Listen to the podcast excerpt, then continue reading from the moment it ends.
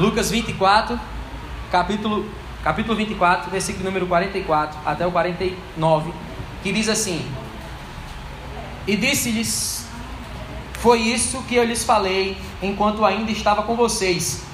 Era necessário que se cumprisse tudo o que tudo a meu respeito, que está escrito na lei de Moisés, nos profetas e nos salmos. Então lhes abriu o entendimento para que pudessem compreender as Escrituras. E eles lhes disse: Está escrito que o Cristo haveria de sofrer e ressuscitar dos mortos no terceiro dia, e que em seu nome seria pregado o arrependimento para perdão de pecados a todas as nações, começando por Jerusalém.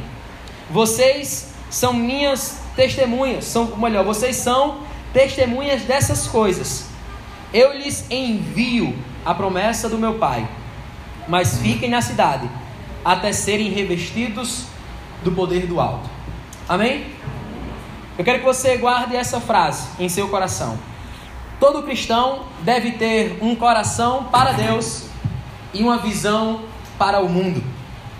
Irei repetir. Todo cristão, ele deve ter um coração para Deus e uma visão para o mundo. A última direção que Cristo dá aos seus discípulos, você vai encontrar isso em Lucas, nos outros evangelhos. Você vai ver Lucas também escrevendo isso lá em Atos dos Apóstolos, falando sobre a última direção que Cristo deu aos seus seguidores, aos seus discípulos, não só exclusiva aos apóstolos, mas de fato aos seus discípulos. Ele deu a sua igreja. O texto que nós lemos vai dizer no versículo de número 48 que vós sois testemunhas destas coisas. E assim como testemunha destas coisas, Cristo ele envia os seus discípulos, Cristo ele envia os seus apóstolos para pregar essa mensagem. Mensagem essa que eles estavam sendo testemunhas. No texto que a gente acaba de ler, vai dar um breve resumo do que as Escrituras falam: de que o Cristo haveria de sofrer, mas ele iria ressuscitar ao terceiro dia e iria ser pregado o arrependimento dos pecados para todas as nações, a começar de Jerusalém. E foi isso que os discípulos fizeram.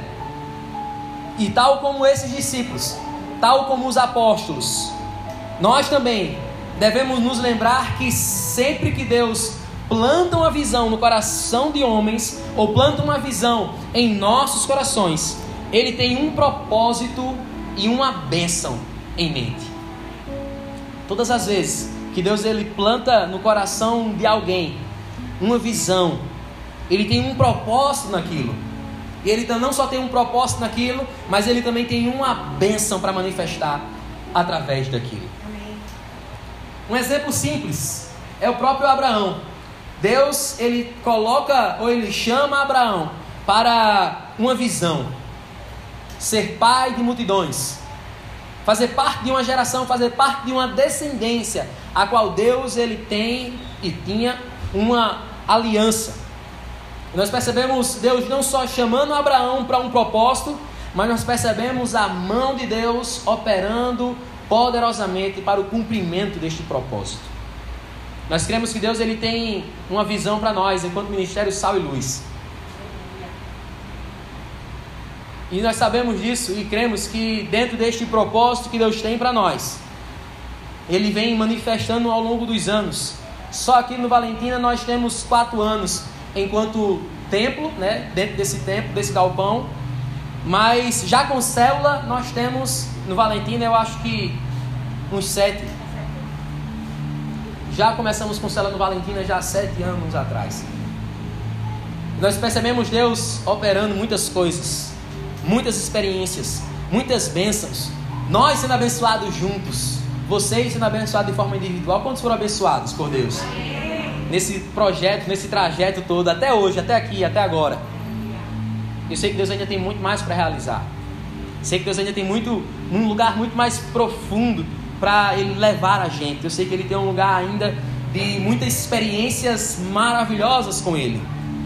Se nós dermos o primeiro passo de obediência, tenha certeza que, que o Senhor ele vai nos levar para um segundo passo e Ele mesmo fornecerá tudo o que nós precisaremos para levar ao mundo a esperança que está em Cristo Jesus.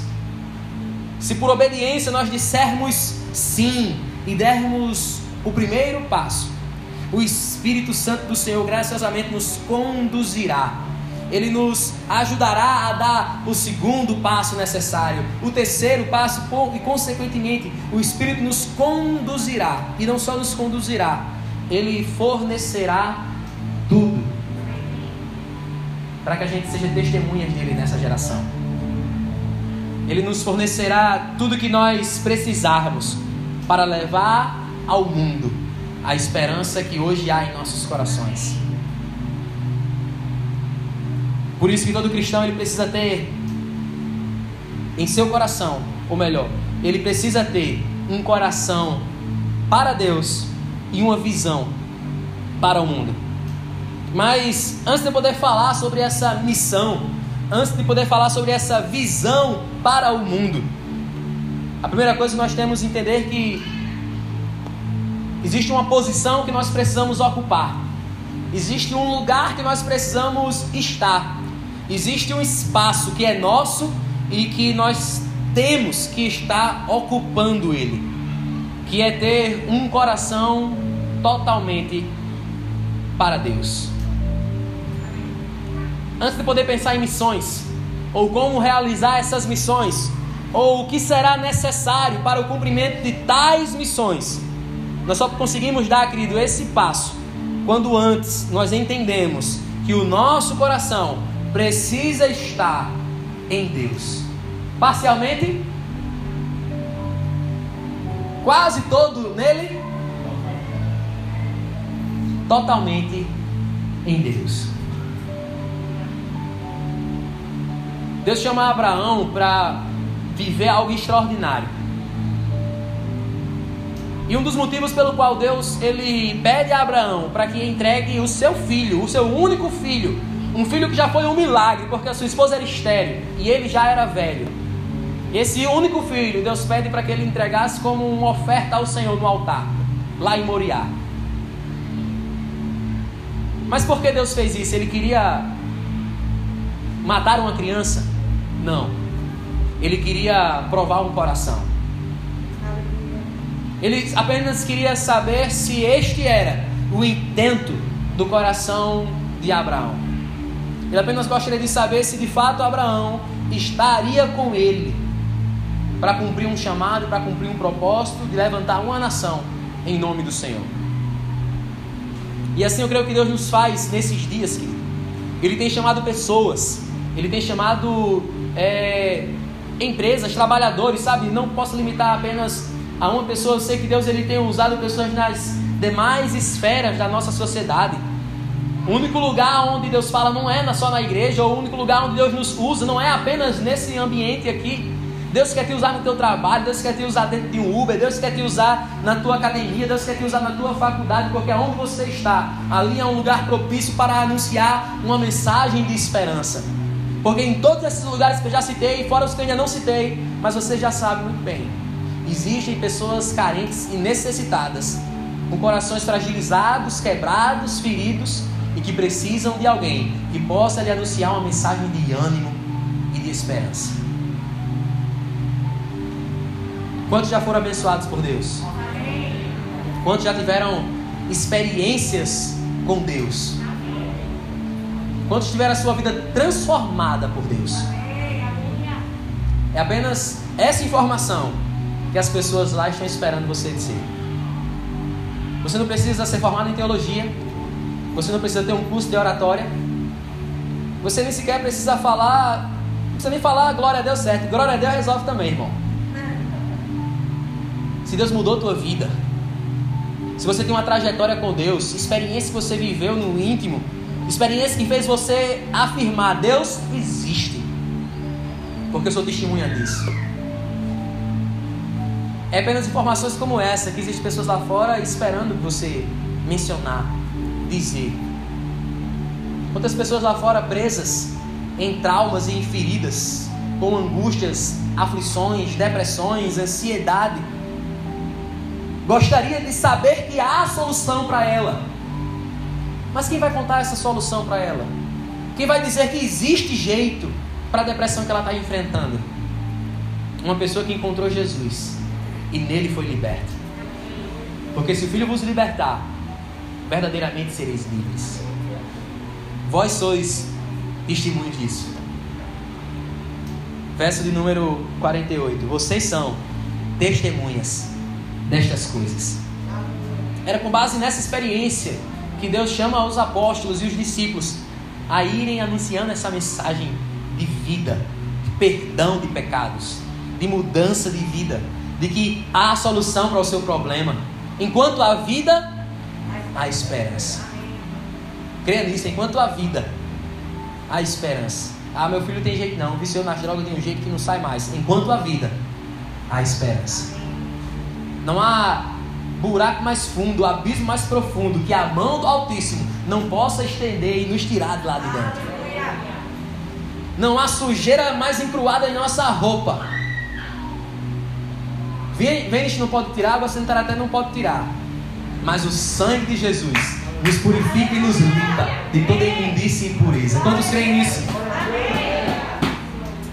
Ele espera que a gente, querido, possa ter essa visão para o mundo. Mas como, querido? Cumprir uma visão para o mundo. Se eu preciso entender que eu preciso ter primeiro um coração para Deus. E eu quero compartilhar com você três características sobre um coração que é para Deus, um coração que é entregue totalmente para Deus. Quero que você durante esse momento você possa se analisar, fazer uma autoanálise, olhar para dentro de si, olhar para a sua vida e pensar quais características dessas há em mim ou quais características dessas estão débeis, estão deficientes e eu preciso melhorá-las. Porque eu sou e eu quero ter todos os dias um coração que é totalmente entregue para Deus. Primeira coisa, amado, ou a primeira característica de um coração entregue a Deus, ou totalmente em Deus, é um coração que tem um desejo em conhecê-lo. Repita comigo: um desejo em conhecê-lo. Salmo de número 42, verso de número 1 diz: como a corça anseia por águas correntes, a minha alma anseia por ti, ó Deus. Como a corça ela anseia por águas correntes. Como alguém que cruza um deserto, está com a boca seca e necessita de alívio, de refrigério.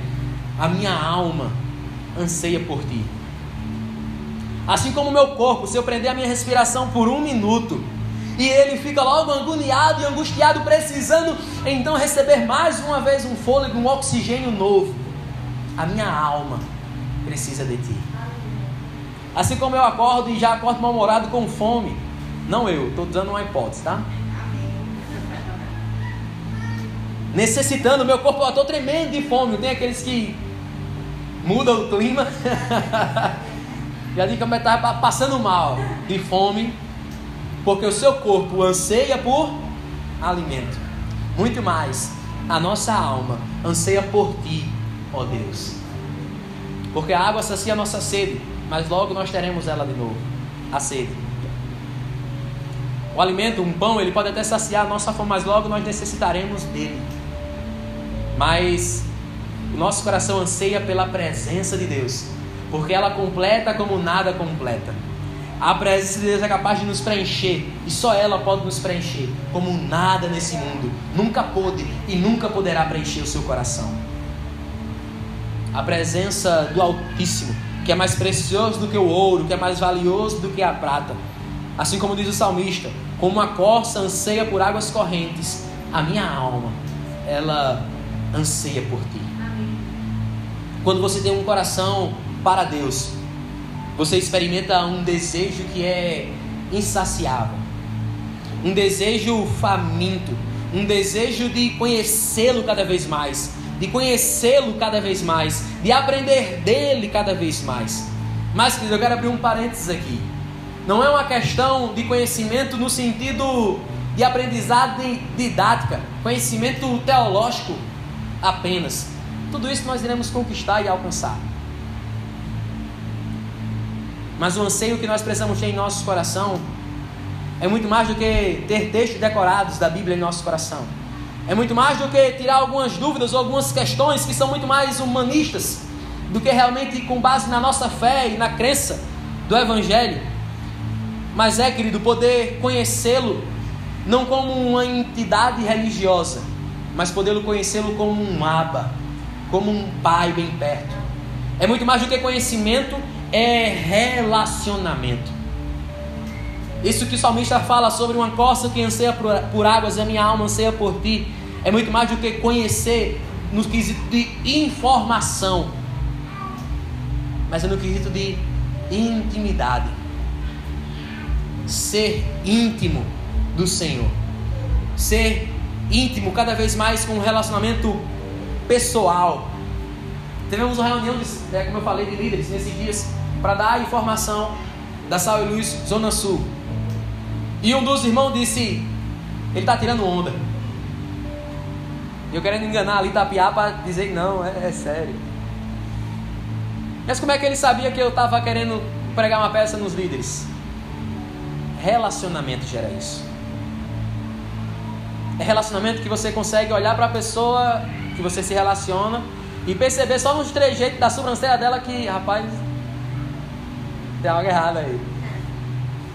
Não tem um memezinho de, uma, de um gatinho que fica assim. Amor, tá tudo bem? Tá. Aconteceu alguma coisa? Não. não vá nessa não, aconteceu mesmo. E o relacionamento nos permite isso, a intimidade nos permite perceber quando é brincadeira, quando é sério, quando está mentindo, quando está falando a verdade, quando está escondendo alguma coisa. Nós queremos construir isso em nossas células. Nós queremos construir isso em nossas comunidades, em nossas igrejas. Mas muito mais, querido, nós precisamos construir isso com Deus. Precisamos ensinar nossas ovelhas, nossos irmãos, que nós precisamos construir essa, esse relacionamento de intimidade com Deus. Porque esqueça a missão para o mundo. Se antes não existe um coração entregue a Deus. Se antes não existe um coração que tem um desejo em conhecê-lo. Muitos entram em uma faculdade teológica, muitos estudam a teologia, mas nem todos que fazem isso ou entram nisso estão entrando porque amam ao Senhor e querem crescer nesse conhecimento. Existem ateus, gnósticos e entre outros que entram no sentido de conhecer, mas não conhecer intimamente, não é o relacionamento que ele está buscando, é apenas informação. Não podemos correr o risco, querido, de parar a nossa manhã todos os dias, se assim você faz pela manhã, para ter o seu devocional, apenas procurando informação. Isso é muito vago, isso é muito raso. Cristo quer te levar para um relacionamento. É tanto que ele nos convida a orar, não para um Deus que estás no céu, mas um Pai nosso que estás no céu. Um Pai, um Abba, como nós já cantamos. Porque nós somos filhos e essa intimidade que Ele quer construir conosco. Não importa se o seu relacionamento com seu pai na terra foi frustrado. Não importa se o relacionamento na família, que seja pai mãe, foi frustrado. Não importa o amor de Deus sempre vai superar tudo isso. Sempre vai superar tudo isso. Pode o pai ou a mãe esquecer um filho que amamenta, mas o Senhor jamais esquecerá. Então nunca chegue diante de Deus trazendo aquela, não, mas o meu pai, pelo amor de Deus, só Jesus na causa. Você olhar para Deus trazendo aquela mesma, achando que Deus vai ser o seu pai, nunca, querido. O amor que Deus tem por você nunca vai ser comparado ao que nenhuma outra pessoa tem por você. Se nós pararmos para contar, a eternidade seria pouco para isso. Se fôssemos para querer colocar uma trena e medir a altura deste amor, falta equipamento suficiente para realizar esse feito. Então, se você quer alcançar a sua geração, primeiro passo, a primeira característica de alguém que tem um coração para Deus é um coração que deseja conhecê-lo, um coração que anseia conhecê-lo, um coração que tem fome e sede por Deus. Tem gente faminta aqui? Amém. E, consequentemente, querido, junto com esse passo do conhecer, ou do de desejar conhecer, existe algo que precisa vir de forma imediata. É o desejo de obedecer a Ele. É o desejo de colocar em prática toda essa experiência, toda essa vivência, todo esse conhecimento que você tem construído com Ele. João capítulo 14, verso número 15, vai dizer o seguinte: À noite, antes da sua ressurreição, Jesus disse aos seus discípulos: Se me amais, guardareis os meus mandamentos. Nesse mesmo capítulo, um pouco mais na frente, eu creio que no verso 23, ou é 28 ou 25, enfim, mas na casa do, do 20 aí, no capítulo 14 de João, Jesus vai dizer: Aquele que me ama, obedecerá aos meus mandamentos. Eu e o meu Pai, nós viremos a Ele e nele nós faremos morada. Por quê? Porque ele me ama e obedece aos meus mandamentos. Amor sem obediência, eu não sei dizer o que é, mas eu acho que não é amor. Porque se nós amamos os nossos pais, a melhor forma de honrá-los é obedecendo. Se você ama a Deus, a melhor forma de você honrá-lo é obedecendo a sua palavra. E assim o mundo saberá que, você, que ele o enviou. Se nós guardarmos os seus mandamentos, nós iremos demonstrar que nós de fato o amamos. O amor genuíno por Cristo sempre resultará em obediência. O verdadeiro e genuíno amor por Cristo sempre resultará em obediência. Você deve sempre, querido, estar totalmente entregue à sua vontade. E em todos os aspectos da sua vida, você sempre deve estar inclinado para obedecê-lo. Em inúmeros textos que nós encontramos nas Escrituras para falar sobre obediência, sobre agradar a Deus. Os próprios apóstolos, os próprios apóstolos assim como o exemplo de Pedro e de João, puderam testemunhar. Será que convém agradar a Deus ou aos homens? É uma pergunta retórica que o próprio Pedro faz. Se você ama a Deus, filho, obedeça aos seus mandamentos. E falei nesses dias sobre obediência. Usei exemplos de obediência. Há um, um, uma parábola nas Escrituras contada por Jesus de um pai que tinha dois filhos e ele pede uma coisa para que aqueles filhos fizessem. Um prontamente diz: Eu farei, pai. E o outro prontamente diz: Eu não farei. Quero não. Estou afim não, estou com vontade não. Só que aquele que disse que ia fazer, não fez. E o que disse que não ia fazer, mesmo sem querer, mesmo contrariado, ele fez. Eu te pergunto: quem agradou mais o pai?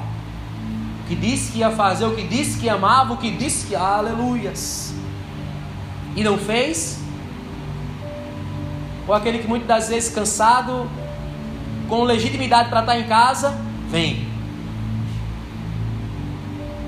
Rapaz, as minhas contas esse mês está apertadíssimo. Mas eu dou, eu contribuo. Quem é que agrada mais a Deus? Aquele que, mesmo sabendo das dificuldades, com o coração pesado, às vezes sem vontade, não tem vontade que vem, querido, que Deus te abençoe do mesmo jeito. Eu sei que ele, ele é fiel para fazer isso. Eu sei que sem coração não há adoração. Mas muitas das vezes, querido, o que vem antes do coração vai ser a nossa obediência.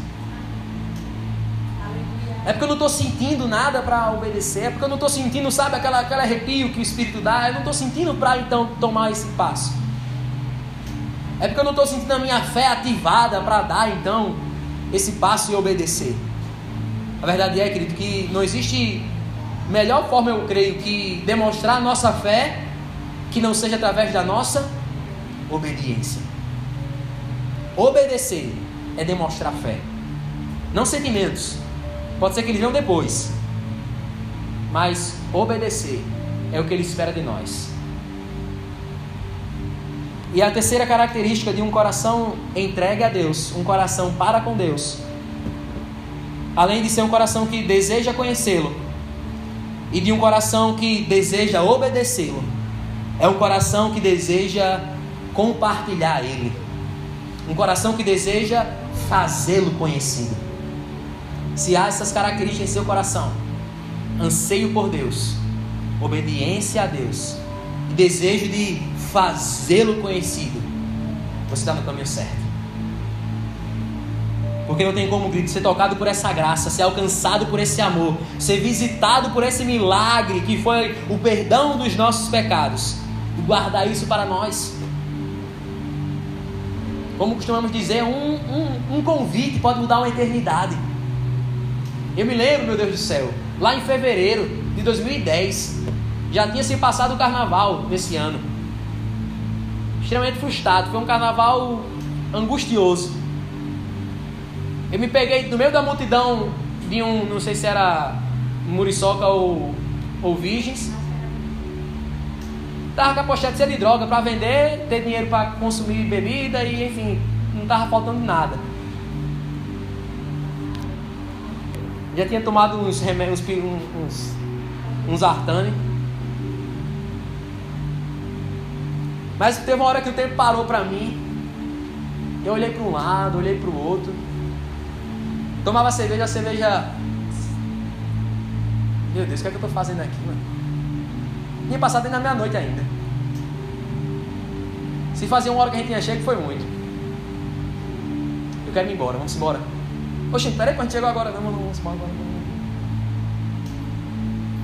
Passou-se pouco tempo depois daquilo, numa praça lá no Castelo Branco, um colega meu, que hoje não está mais no nosso meio, me fez um convite. Conhecer a Sal e Luz. 1 de março de 2010 foi o primeiro dia que nós fomos para Sal e Luz. E desde então nós estamos aqui para a glória do Senhor. Como depois de viver e ser testemunha disso que ele fez, eu vou ficar calado e não vou dizer para as pessoas que há esperança para o perdido. Que há mudança para um casamento, há possibilidade de libertação de ansiedade, seja ela qual for. Deus pode, amado, fazer isso. Deus, se Ele fez algo na tua vida, Ele quer que você seja uma testemunha dele para as pessoas lá fora. Ele quer que o seu coração ele possa ansiar em poder olhar para as pessoas e amar como Jesus amou elas, ao ponto de compartilhar essa graça que de graça Ele nos deu. Se você realmente está dedicado a Jesus, você vai querer contar para outras pessoas sobre Ele. Se de fato Jesus para você é uma boa notícia, você vai contar ela para as pessoas. Fofoca todo mundo sabe contar ligeiro, não conta? Como é que boa notícia, que é o Evangelho, às vezes a gente se prende. Não é porque, é, não sei se eu vou saber dizer, vai que a pessoa me faz uma pergunta e me deixa de, de desprevenido assim. O Espírito Santo é contigo, irmão. Ele não vai deixar você passar vergonha, nunca. Quando você abrir a boca, você vai lembrar de versículos que você nem sequer sabia que tinha lido. Aleluia. Porque Ele nos guiará na verdade, nos ensinará toda a verdade. Você vai querer contar essa mensagem para as pessoas lá fora. Porque Cristo não chamou seguidores de uma fé privada. Ele nos chamou para anunciarmos e sermos seguidores de uma fé para o mundo. Não é de uma fé das portas para dentro, mas é uma fé daqui para fora. Jesus disse em Marcos capítulo 16, verso 15: Ide por todo mundo e pregar o Evangelho a toda criatura. Para finalizar, eu quero dizer: por que pregar o Evangelho a toda criatura? Porque Deus quer que todas as pessoas ouçam o Evangelho. João capítulo 3, verso 16, um dos versículos mais conhecidos das Escrituras, vai dizer: Porque Deus amou o mundo de tal maneira que deu o seu Filho unigênito, para que todo aquele que nele crê não pereça, mas tenha a vida eterna. Abre comigo, por favor, 1 Timóteo, capítulo 2, verso número 3 até o verso 5. Porque é da vontade do Senhor, é do coração de Deus, que todos saibam a verdade. Isso é bom e agradável perante Deus, nosso Salvador, que deseja que todos os homens sejam salvos e cheguem ao conhecimento da verdade. Verso 5: Pois há um só Deus e um só mediador entre Deus e os homens, o homem Cristo Jesus. Porque Deus deseja que todos sejam salvos. Mas essa salvação acontecerá por meio do conhecimento da verdade. E é por isso que, ele nos convida a anunciar essa mensagem. Abre comigo agora, por favor, 2 Pedro, capítulo 3, verso 4. Esse texto vai falar sobre a paciência que ele tem em continuar chamando as pessoas até ele. Mas Deus está demorando tanto. Já fazem mais de dois mil anos que Cristo morreu na cruz. Por que tanta essa demora?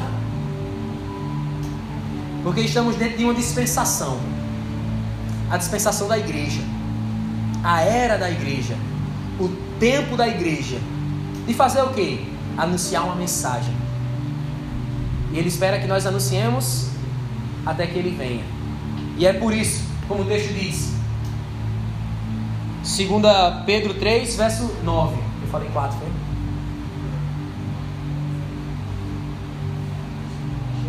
2 Pedro 3, 9.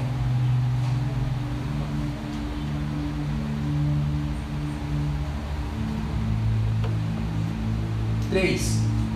Esse é o 2. Capítulo 3. Isso. O Senhor não demora em cumprir sua promessa, como julgam alguns. Pelo contrário, Ele é paciente com vocês, não querendo que ninguém pereça, mas que todos cheguem ao arrependimento. Deus é paciente, irmão. Paciente com você. Ele é paciente para comigo. Ele é paciente com muitos que estão lá fora. Que estão precisando ouvir a voz de Deus. Que estão já ouvindo, mas ainda têm resistido o coração. E por que Deus é paciente? Porque o desejo dele é que nós o conheçamos. E o desejo dele é que os nossos pecados eles sejam perdoados. Porque Jesus, ele pagou nossa dívida de pecado. Mas foi dada uma missão ao longo da vida, que foi espalhar essa boa notícia. Jesus vai dizer em 1 Timóteo, Atos capítulo 1, versículo 8. Atos 1, 8. Em uma das partes desse versículo vai dizer: Até os confins da terra. Deus ele conta comigo e com você nessa obra, nessa missão, nessa visão para o mundo. Ser testemunha daquilo que ele tem operado em nossas vidas. Uma vez que o Senhor nos encarregou de espalhar a mensagem, devemos lembrar que nossa missão é falar sobre a pessoa de Jesus Cristo. Ele é o único que ofereceu a sua vida como expiação e substituição pelos nossos pecados. Por sua autoridade divina, Jesus nos ordenou a contar aos outros sobre sua oferta de perdão. E é no poder do Espírito Santo que nós iremos não só conhecê-lo intimamente, mas trabalhar para fazer com que ele seja conhecido. Porque Deus amou a todos sobre a terra e ele deseja que não seja deixado nenhum sem ser evangelizado. Ele deseja que nenhum se perca. E então ele pergunta: A quem eu enviarei? Quem irá de ir por nós? Quem pregará a nossa mensagem? Quem será testemunha aos altos, aos baixos, aos poderosos, aos pequeninos? O plano foi posto em prática, foi posto em movimento. Começou com 12. Logo eram 70. E agora somos muito mais. Temos quanto aqui hoje? Para contar o pessoal da consolidação? Total de quanto? Arredondando para 50 pessoas. 50 pessoas alcançadas pela mensagem da salvação. Se cada um cumprir o seu papel e ser testemunho daquilo que Cristo está fazendo na sua vida, próximo domingo nós podemos ser 100. No próximo domingo, no outro, nós seremos 200. Em fevereiro nós chegaremos a 400. E vai multiplicando um, alcançando um. Um falando das boas novas para mais um. A Zona Sul vai, conseguir, vai conseguindo segurar? Não? Iremos alcançá-la.